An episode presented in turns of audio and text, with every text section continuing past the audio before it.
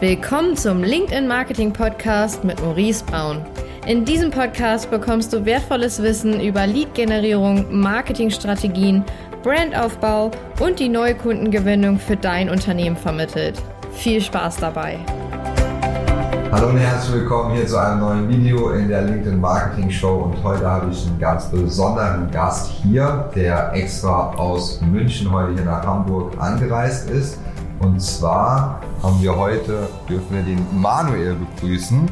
Den Manuel, der ist bei LinkedIn der Agency Lead und hat seine Base in, Sta äh, in München. Genau. Und heute sprechen wir ein bisschen über allgemein, was so deine Aufgabe dort ist, was du machst, wie ihr mit Agenturen zusammenarbeitet und ich freue mich schon richtig, dass du heute hier bist. Vielen Dank, freue mich auch. Danke für die Einladung. Sehr gerne. Also Manuel, stell dich doch einfach mal vor, was, was machst du genau bei LinkedIn? Gerne. Ähm, ich bin seit sieben Monaten bei LinkedIn, also noch relativ frisch, ähm, daher ähm, alles noch sehr, sehr neu, aber ähm, spannende Rolle. Wir haben bei LinkedIn, nachdem wir sehr, sehr lang mit einer Person den ganzen Dachmarkt im Agenturenteam abgedeckt haben, ähm, erkannt, dass wir einfach noch viel enger, ähm, auch mehr, mehr Ressourcen am Ende mit Agenturen zusammenarbeiten müssen und sind jetzt immerhin zu dritt. Also wir sind drei Leute im Agenturenteam. Ich ähm, widme mich ausschließlich den unabhängigen Agenturen. Unabhängige Agenturen sind für uns alle Agenturen, die nicht Teil des, der Big Six Netzwerke sind. Meine anderen beiden Kollegen decken diese ab. Das heißt, meine Rolle ist wirklich kundenübergreifend, ähm, mich um euch, unsere Agenturpartner zu kümmern, zu schauen, dass ihr equipped seid, dass ihr die richtigen Tools, die richtigen Zertifizierungen, ähm, aber auch ähm, die richtigen Trainings einfach an der Hand habt, um mit euren Kunden auf unserer Plattform zu wachsen. Sehr gut. Und wie, wie kam es dazu, ähm, dass du jetzt in diese Position kamst? Warst du vorher schon bei LinkedIn oder ganz woanders? Also ich war lang schon in dem im Tech-Umfeld, wenn man so möchte. Ich habe damals nach dem Studium in einer klassischen Unternehmensberatung angefangen, habe dann aber gemerkt, boah, ist schon intensiv. Da gibt's vielleicht noch irgendwas, wo man auch mehr, mehr noch leben kann, neben ja. der Arbeit her. Ich habe dann ähm, bei Google angefangen in Dublin, habe mhm. dreieinhalb Jahre im Account Management, Key Account Management für verschiedene Industrien ähm, Google in Dublin gearbeitet.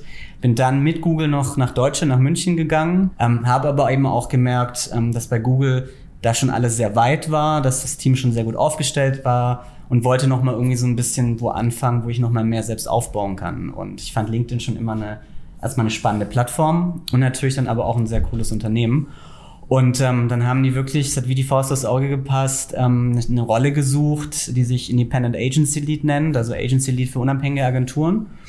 Und dann habe ich mich äh, ja, darauf beworben, hat von Tag eins auch im Interviewprozess einfach alles gut geklappt und auf beiden Seiten, glaube ich, auch gut funktioniert und habe dann ähm, bei Google gekündigt und gesagt, so jetzt, ähm, jetzt probiere ich was Neues und, und bin sehr glücklich und ähm, bin jetzt ja seit acht Monaten am Start. Sehr cool. Auch sehr, arbeitet ihr dann so in auch internationalen Teams oder ist es jetzt wirklich so, dass auch LinkedIn, also ich merke das so ein bisschen, dass es immer auch mehr, es gibt Ansprechpartner extra für die Dachregion, mhm. dann für Niederlande, für England, ja. für Amerika. Vorher war es ja starker Fokus USA. Absolut, ja. Also es ist immer ein bisschen, ich glaube, das ist so ein Schema, was bei den meisten Tech-Companies passiert, die in den USA natürlich gegründet ja. sind. Der erste Fokus ist immer der US-Markt, der ist sehr groß und deutlich einfacher in verschiedenen Bereichen als die europäischen Märkte, allein mhm. durch die sprachlichen Barrieren, die dort nicht gegeben sind.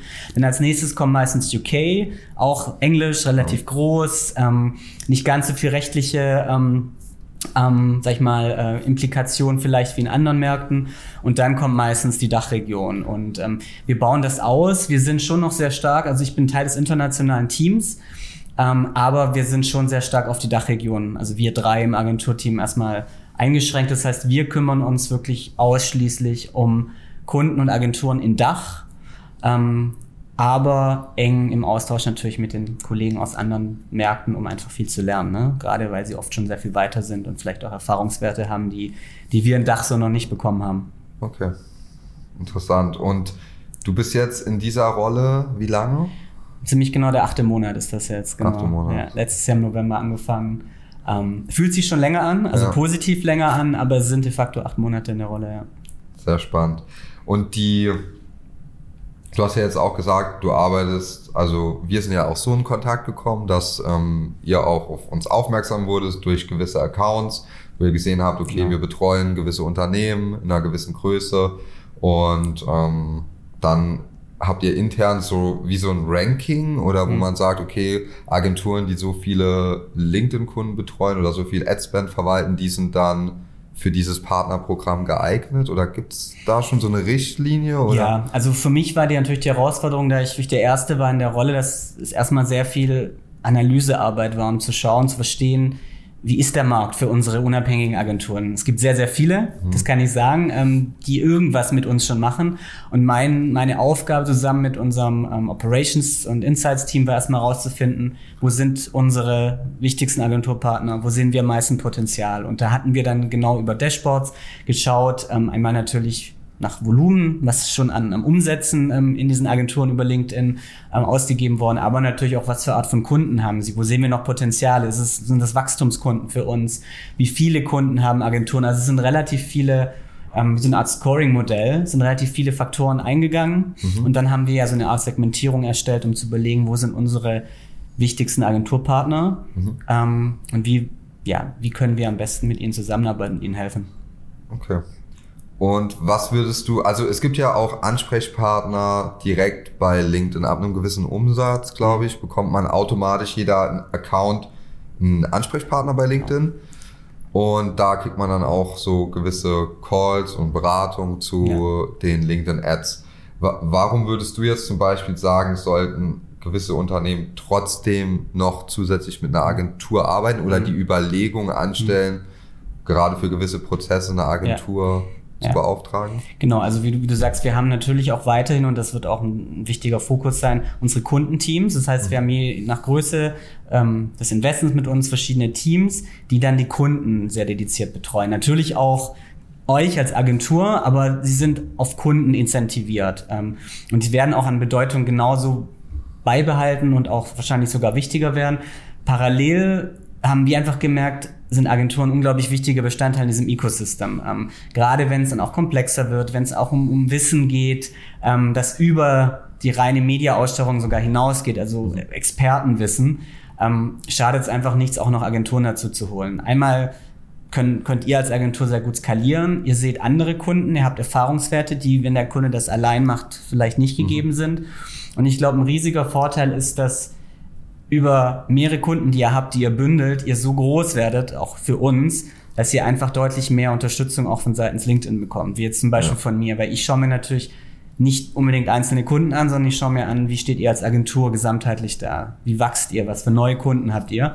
Und wenn wir sehen, da ist viel Potenzial, haben wir natürlich auch wiederum mehr Ressourcen, die wir die wir für euch ähm, nutzen können und die mhm. wir, die wir euch anbieten können. Und daher sind es einfach Möglichkeiten dann auch für Kunden, selbst wenn sie noch nicht so groß sind, wenn sie mit einer Agentur arbeiten, einfach deutlich mehr Unterstützung, Analysen, Studien, Insights ja. ähm, über euch von uns zu bekommen, die, die sonst nicht möglich gewesen wären wahrscheinlich.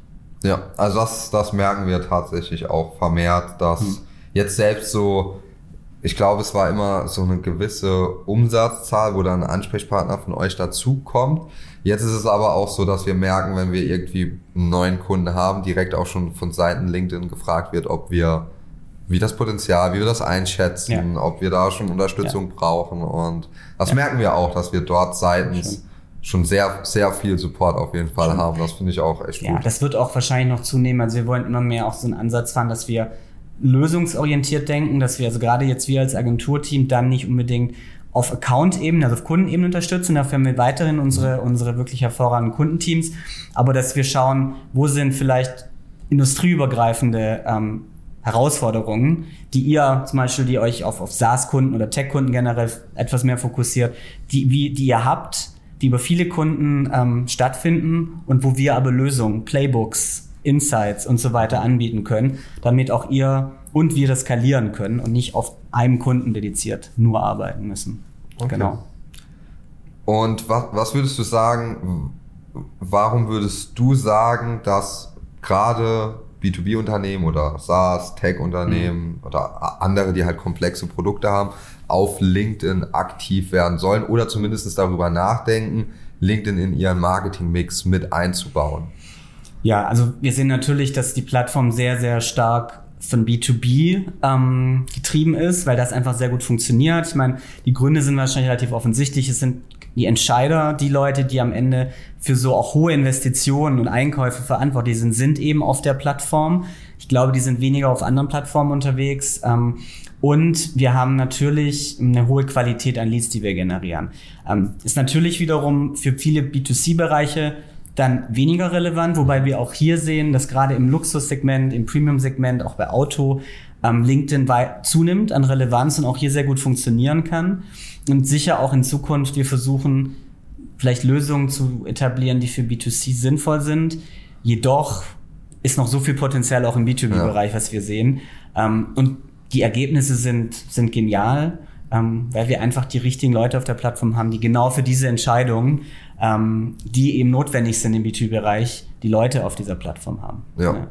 Ja, das merke ich auch immer im Vergleich zu anderen Plattformen, wo man vielleicht ein bisschen mehr auch auf die Masse geht, mhm. weil man ja gar nicht so eng targetieren kann, mhm. ähm, ist es halt bei LinkedIn der Vorteil, dass man so spezifisch ja. einzelne Bereiche rauspicken kann. Und das sollte man auch immer machen. Mhm. Also gerade die Account Manager, mit denen wir dann auch manchmal sprechen, die sehen das auch immer wieder, dass Zielgruppen viel zu groß gewählt werden. Und auf LinkedIn muss man es aber genau anders machen, weil da ist ja dieses, man kann sehr schnell in einem kleinen Markt eine geile ähm, Positionierung ja. aufbauen und dann kennt dich jeder in ja. diesem Bereich, ohne Unmengen an Geld auszugeben. Ja. Ich sag mal, klar, die Klickpreise sind höher, aber dafür sehen es auch nur die Leute, die es sehen ja. sollen. Ja, also die Qualität ist, glaube ich, einfach sehr, sehr gut in den Bereichen. Ähm, und gleichzeitig, und was finde ich sehr spannend ist, haben wir eben auch ein sehr starkes Creative Team. Wir haben das B2B Institute, das quasi wirklich sich um nichts anderes kümmert, mhm. als um die neuesten B2B-Trends zu schauen,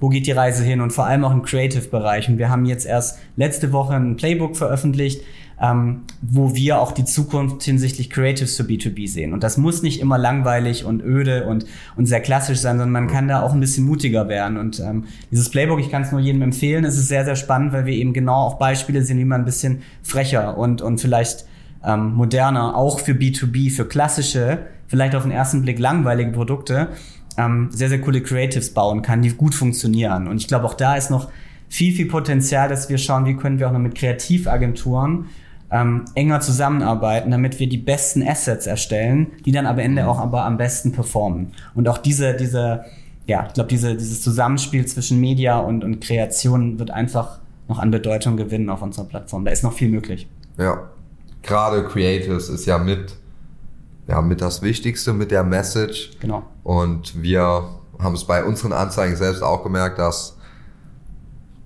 andere Messages viel besser funktionieren. Also ein bisschen mutigere Creators, ja, ja. ja. Wir haben irgendwie mal geschrieben, ohne Kaltakquise neue Kunden gewinnen. Da hatten wir dann halt jemanden hingestellt mit Schal, der so im Winter da stand, ne, gezeichnet. Ja. Und das ist die immer noch eine der best performenden Ads und die läuft bei uns locker schon über ein Jahr. Aber ich habe die immer mal wieder ausgeschaltet, aber die hat mit die besten Werte ja. immer noch. Und das ist schon ähm, erstaunlich. Ja. Also da kann ich. Ja. Ich glaube generell einfach auch so den Mut zu haben, was auszuprobieren ähm, und dann aber auch zu testen. Und das ist was, das, das würde ich jetzt nicht nur bei LinkedIn, sondern generell empfehlen. Es macht Sinn, und das ist das Schöne bei digitalem Marketing, ähm, zu versuchen, verschiedene Assets gegeneinander laufen zu lassen, schauen, was performt besser in welcher Zielgruppe nach ein paar Wochen dann das eine rauszunehmen, das andere dafür zu pushen, einfach so viel wie möglich zu iterieren und zu lernen.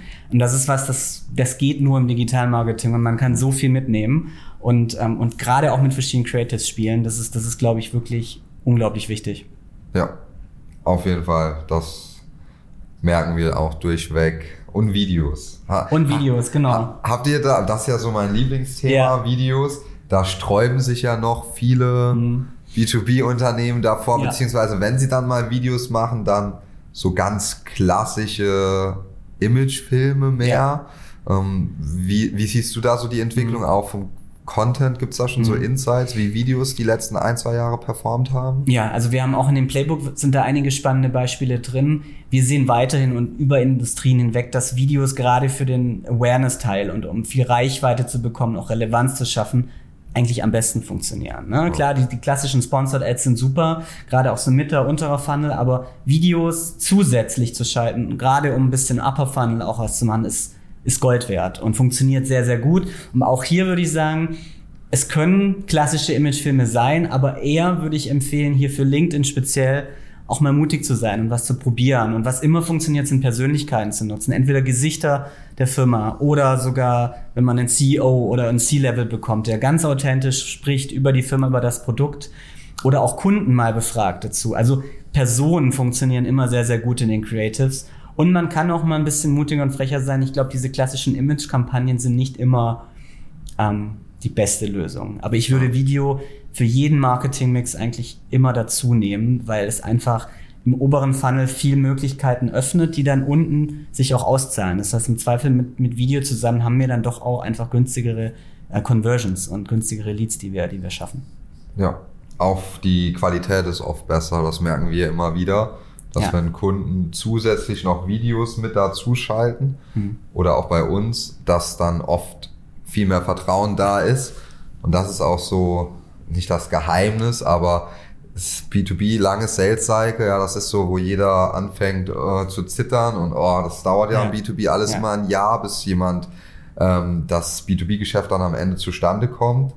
Aber wenn man halt Videos laufen hat die ganze Zeit, Ja. dann werden die schon so stark aufgewärmt und durch Mhm. weitere Maßnahmen, dass wenn sich dann jemand meldet, der schon viel, viel weiter in der Buyer Journey ist, Genau. der hat dann schon akutes Kaufinteresse, hat vielleicht sogar schon mit seinen Stakeholdern alles abgesprochen, die Videos gezeigt Ja. und ist dann, wundern die sich auf einmal, oh, der hat ja ein Gespräch gehabt, vielleicht noch eins und einen Monat später war er Kunde. Das ist genau, was du sagst. Also einfach präsent zu sein mit ansprechenden ähm, Markenbotschaften oder USPs macht total Sinn, weil irgendwann werden diese Kunden auch zu Leads.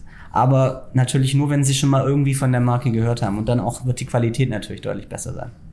Ja. Absolut. Das haben wir immer wieder mal wieder festgestellt und ähm, ist immer ganz spannend äh, zu sehen, auch bei uns. Ähm, wir nutzen ja auch sehr viel Videos. Ja. Und dann meldet sich jemand im Vertrieb und also dann sagt der Vertrieb auch, ja, der er hat gesagt, er hat das Video von dir gesehen, wo du das und das erklärt hast und er will das auch so Ja. haben. Ja, ja cool. Ja, das ist Perfekt. immer ähm, sehr vorteilhaft auf jeden Fall. Perfekt. Das sind auch Videofans.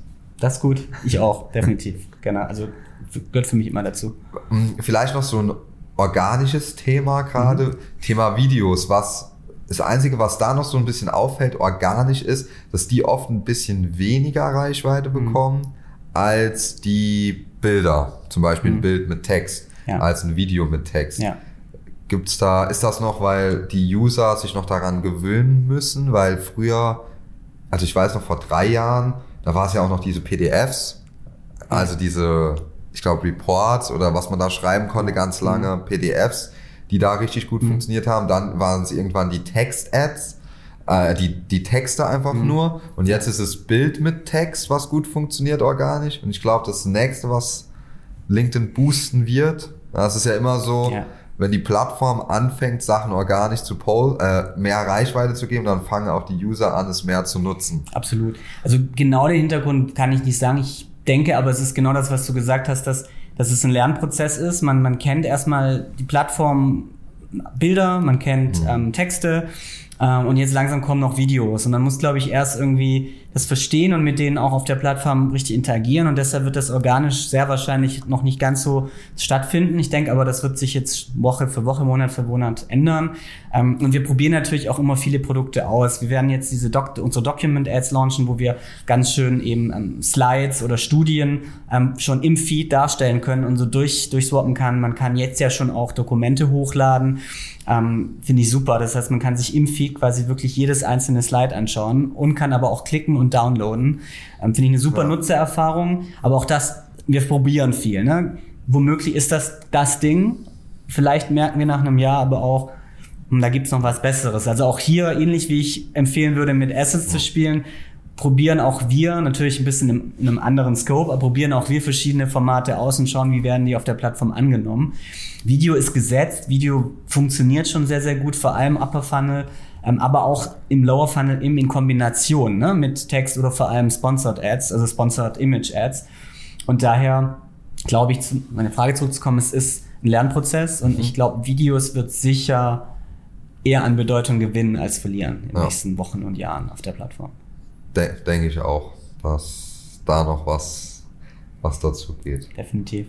Ja, hast, ich habe jetzt ein paar Fragen gestellt. Ähm, wenn du jetzt so einen Tipp hättest, den du den Zuschauern, Zuhörern geben ja. würdest in Form auf LinkedIn, was, was wäre das? So, was würdest du jetzt so sagen? Ich würde, ich würde natürlich, muss ich, ich würde sagen, probiert es auf jeden Fall mal aus und schaut, wie erfolgreich das, ihr seid damit. Klar, machen ja schon viele, Gott sei Dank, auch viele hoffentlich, die sich jetzt anschauen. Aber was, was, was mir wirklich wichtig ist und wo ich sehe, wo einfach ganz viel Potenzial nicht ausgeschöpft wird, ist, nachdem das Lead oder der Lead generiert wurde, zu schauen, mit Sales, mit wer auch immer sich darum kümmert in eurem CRM-Tool, wie gut sind diese Leads am Ende über welche Plattform gelandet. Um das nochmal kurz zu machen, ihr sammelt ein Lead ein, LinkedIn mag ja manchmal ein bisschen teurer sein, aber dann nochmal hinten raus mit den Sales-Teams zu checken, wie viel hat uns der Lead gebracht. War das ein Lead, der ein Käufer geworden ist, der langfristig auch, wenn man sich den ganzen Lifecycle anschaut, erfolgreich war. Und dann die Plattformen zu benchmarken. Das wäre mir wichtig, weil es glaube für das Unternehmen sinnvoll ist, nicht auf den Cost per Lead zu schauen beim Abschluss, sondern was hinten raus der Lead bringt. Und dafür ist es einfach wichtig, dass mit Hilfe von euch oder aber auch intern einfach Marketing und Sales miteinander kommunizieren und der Lead nicht bei Marketing abgehakt wird, günstiger Lead generiert, check. Was danach passiert, ist egal. Ähm, weil das, das ist nicht effizient ähm, und langfristig auch für die Firma sicher ähm, suboptimal. Das wäre mir sehr wichtig, weil genau dieses Thema wir sehr oft hören. Ähm, es ist sehr teuer, der Lead ist so teuer. Mhm. Ja, aber schaut auch mal nach auf die Qualität der Leads danach und dann ändert sich das ganz oft, das Bild. Ja, das ist unbedingt. Also ich sag, das ist zum Beispiel auch was, was ich in den Videos immer wieder predige. Ähm, die, die hier schon öfters mal ein ja. Video gesehen haben, die kennen das wahrscheinlich dass man nicht nach Leads, Cost per Lead rechnen sollte, genau. sondern wir optimieren Marketingmaßnahmen immer nach Return on Invest. Ja. Weil ein Unternehmen lebt davon, dass wenn es etwas investiert, auch wieder einen Return hat.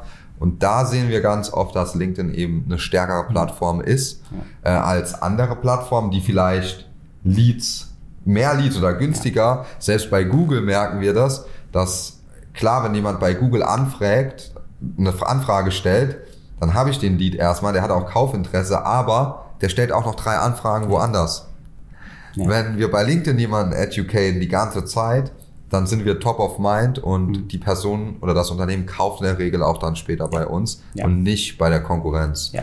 Und das ist etwas, das haben, das ist noch nicht so weit verbreitet, wie du sagst, Marketing und Sales. Viele sehen Marketing auch im B2B immer noch als Kostenblock, nicht als Investition. Genau. Das ist Ganz, Absolut. ganz hartes Thema. Absolut. ja, und, und dann haben wir immer wieder auch die, die Situation, dass eben die, die die Kampagnen erstellen oder im Marketing sitzen, incentiviert werden, auf wie viel, wie wir gesagt haben, wie viel kostet ein Lead und wie viel Leads, ich habe ein Budget von x Euro und wie viel Leads schaffe ich ran. Und da wird das Ziel erfüllt oder nicht erfüllt. Und das ist einfach manchmal sehr kurzsichtig gedacht. Und das ist natürlich, jeder arbeitet auf seine Incentivierung hin. Da würde ich einfach so ein bisschen nochmal anregen, nachzudenken, ob das die richtigen Incentivierungen sind, ähm, auf Cost per Lead auch die Marketing-Teams zu incentivieren, sondern vielleicht eher mal zu schauen mit Sales zusammen, lass auch irgendwie, wie du sagst, Return on Investment und den Customer Lifecycle incentivieren. Ähm, und dann wird auch der Plattform-Mix ganz sicher ähm, sich nochmal ein bisschen anpassen.